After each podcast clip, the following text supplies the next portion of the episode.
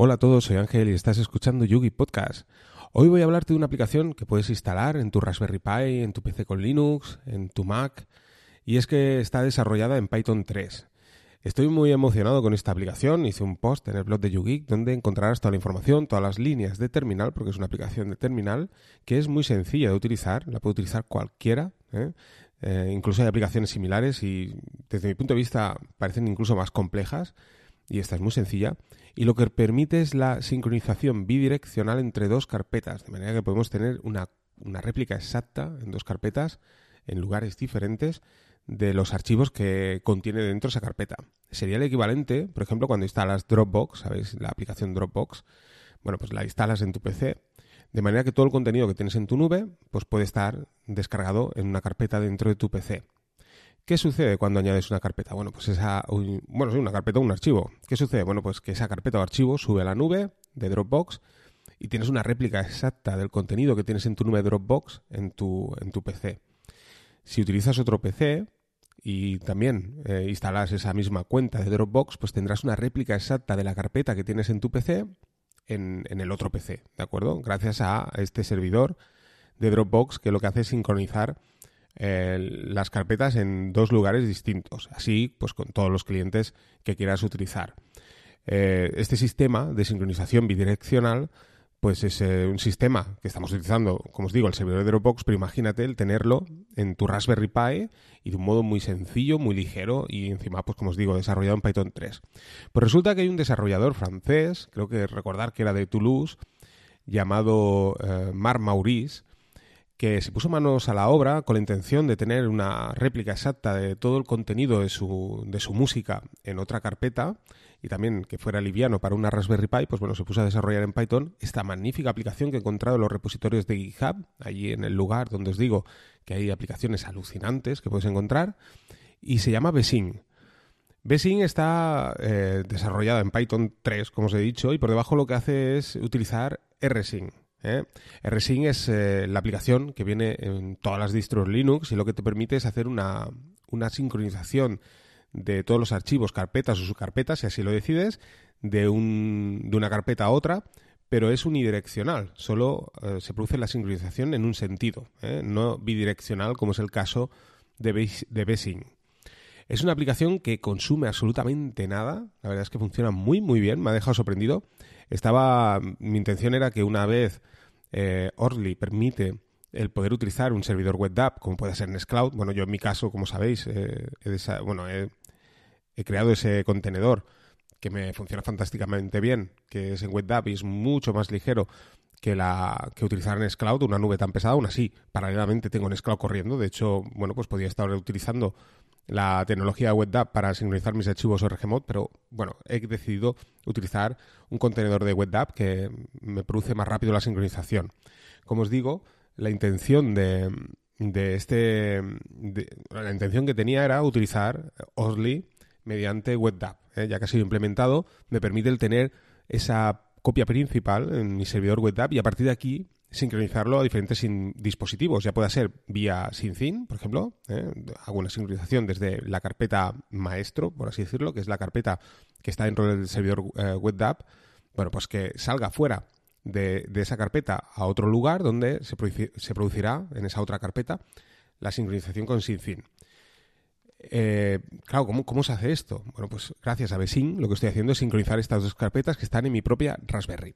Pero claro, esto me ha animado al utilizar, ya que está en la opción de Besing, la sincronización también vía SSH, y que funciona perfectamente bien. Que sería eh, utilizar esa misma carpeta que tengo en la Raspberry Pi, que sería la carpeta maestro, donde está el contenido principal, ¿eh? pues que se sincronice con mi PC vía SSH, de manera que gracias a Besing tengo esa sincronización también bidireccional entre mi PC y mi Raspberry, teniendo exactamente el mismo contenido de, esa carpeta el mismo contenido que tengo en mi PC, exactamente una réplica exacta en mi Raspberry. A su vez, gracias a Besing, también dentro de la propia Raspberry hay dos carpetas. Una que sería la carpeta maestro dentro del servidor WebDAV, que está sincronizada con otra carpeta ubicada dentro de mi propia Raspberry y que a su vez está conectada vía SyncIn para poder enviar todos esos archivos fuera de mi red local de un modo un poco más seguro, también de modo eh, bidireccional, pero esta vez eh, enviando el contenido cifrado fuera de, mi red local y a través de Internet. Como os decía, pues Bessing incluye una serie de características, entre ellas, por ejemplo, también el ignorar carpetas o archivos, de manera que, bueno, si no quieres sincronizar la totalidad de los archivos que tienes dentro de esa carpeta, pues bueno, mediante un archivo que puedes crear en texto plano llamado Bessing Ignore, puedes añadir la ruta completa del archivo o carpeta que no quieras que se produzca la sincronización y bueno, pues Bessing no leerá este, este, contenido para sincronizarlo. Y no sé, poco más que deciros de, esta aplicación. Existe una aplicación similar, bueno, similar, entre comillas, que, que, hace exactamente lo mismo, que está en los repositorios oficiales, se llama Unison. La he estado utilizando, funciona muy bien también, pero tengo que deciros que es que me han contado Besim porque es que me parece hasta más ligera. Es que funciona muy, pero que muy bien. Eh, claro, esto tú lo tienes que ejecutar de modo manual, ¿de acuerdo? Igual que sucede con, Unison, lo puedes ejecutar de modo manual o también, que es, mi caso, vía cron. Como sabéis, también SyncIn incluye la posibilidad de poder hacer una sincronización cada tiempo que tú decidas. Pues claro, gracias a cron, pues lo que he hecho al final es poner que cada dos minutos se ejecute el script de Besync de manera que mira si hay un, archivo que ha cambiado. Si es así, pues produce la sincronización entre carpetas. Y si no es así, pues bueno, pues no sucede absolutamente nada. De salida, Besync te pregunta siempre eh, qué versión de archivo quieres guardar. ¿eh? Cuando modificas un archivo te dice, oye, mira, en esta carpeta eh, se ha modificado, aparece, digamos, la ruta de la izquierda, pues aparece en la izquierda y la ruta de la derecha, de la carpeta de la derecha, aparece en la derecha. Y te aparece, te hace la pregunta, oye, mira, eh, esta versión de archivo es totalmente diferente entre la izquierda y la derecha. Eh, ¿Con qué versión te quedas? Te lo pregunta.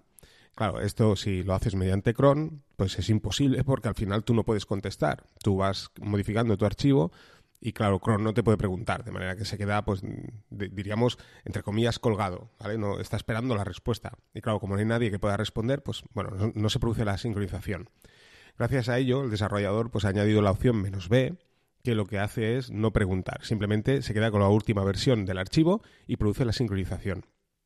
De manera que, bueno, pues igual que sucede, por ejemplo, con esta carpeta que os he explicado al principio del podcast de Dropbox, sin preguntar, hará una copia exacta de, ese archivo.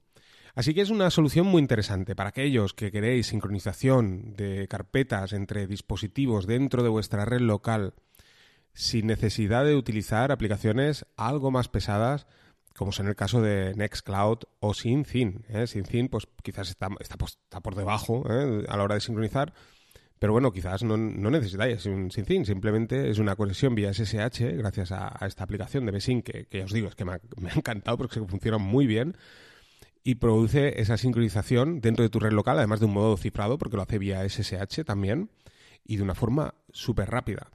Si deseas hacerlo de forma manual, pues bueno, te va a preguntar y no utilizas la opción menos B, de manera que tú de forma manual pues tendrás que decidir qué archivos se sincronizan y cuáles no, y qué versión de archivo te quedas en esa sincronización. Pero si utilizas la opción menos B, al final siempre tendrás una copia exacta de la carpeta origen a la destino o viceversa, sin necesidad de tú intervenir, porque pues sí lo hará por ti y quedará con la última versión de ese, de ese archivo. ¿eh? Se produce la sincronización y quedará siempre la última versión. Así que nada, os recomiendo muchísimo. Es un, yo os digo, una aplicación que no os he hablado, es difícil encontrar, entre comillas, porque simplemente tienes que buscarla en GitHub. Este desarrollador pues lo ha compartido y es que os digo, funciona muy bien ¿eh? y sin errores. Así que yo ya os digo, aunque no sea popular, es una aplicación que ya está, de hecho, al final del artículo comento que ya la he forqueado y bueno, pues ya digamos que forma parte de, mi uso diario para tener sincronizado mis archivos RGMod entre mi, PC y mi Raspberry y a su vez, pues bueno, ahí tengo en, la raíz de mi servidor WebDAV accesibilidad también para acceder a mis ORGMod.